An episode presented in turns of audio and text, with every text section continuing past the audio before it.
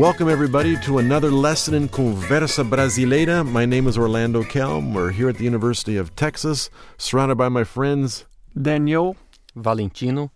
and Denise. We haven't introduced everybody for a long time, but we're the team for Conversa Brasileira, and the new lesson today is fofoca, gossip, right?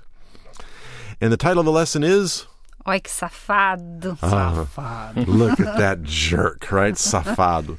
And and that's one of the fun things about this lesson. Uh, we have a situation where we have two people at work. They're gossiping about another employee named Carlos, and the guy's a jerk.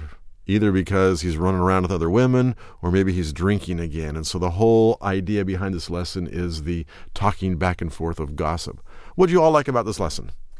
Well, I have to say that um, gossip was not created in Brazil, but Brazilians love They mastered gossiping. it. We see that a lot. Yeah. So you didn't have to do much acting to be in this one, Yeah, huh? Y'all don't say? think and I thought it was kind of cool to see like Chris like kind of like pretend like she's sneaking over trying to speak yeah. after that. Watch Yeah, out, watch out, visually the it's a nice is lesson. coming. Right. So- Yes, and this lesson is a great opportunity for you to get familiar with lots of expressions. Yeah, you know, there's some very strong Brazil. words in this sure. one. Uh, Yeah. Cai fora, get lost. Desgraçado. Safado, you Desgraçado. jerk. It's kind of confusing, right? As a student, I'm I don't know if these are bad words or not. So that was kind of interesting to see. No, you can use- use all of them in a gossip, you know, but sometimes you have to take care when you are holding a conversation with Right. a So that's what this lesson does. parent. This lesson is the scene of people gossiping about others, and so we get a lot of great words that people are using as they gossip and as they make opinions about a certain person.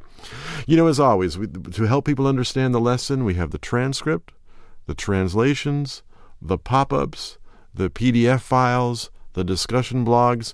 All we need are people. Right. So just come on down to the site. come and right? join us come to the site you can download everything go to your itunes and then just and subscribe to it so you get all the new lessons all the time we want you to be part of the family in conversa brasileira and we got a good one now gossiping oi que safado